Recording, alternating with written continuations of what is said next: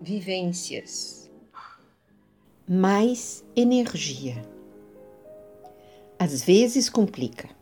A gente grita e fica aflita. Isto é comum, não há mal nenhum. Antes do dois, vem o um. Primeiramente, seja consciente, lembrando do ego-mente, que gosta de confusão, quer a dominação e não ouve o coração. Não é difícil, seja hábil, é fácil. Com sinceridade e honestidade surge a verdade. Agindo sempre assim, sabendo dizer sim, acaba o que é ruim. Em nova sintonia, com mais energia, agora é só alegria.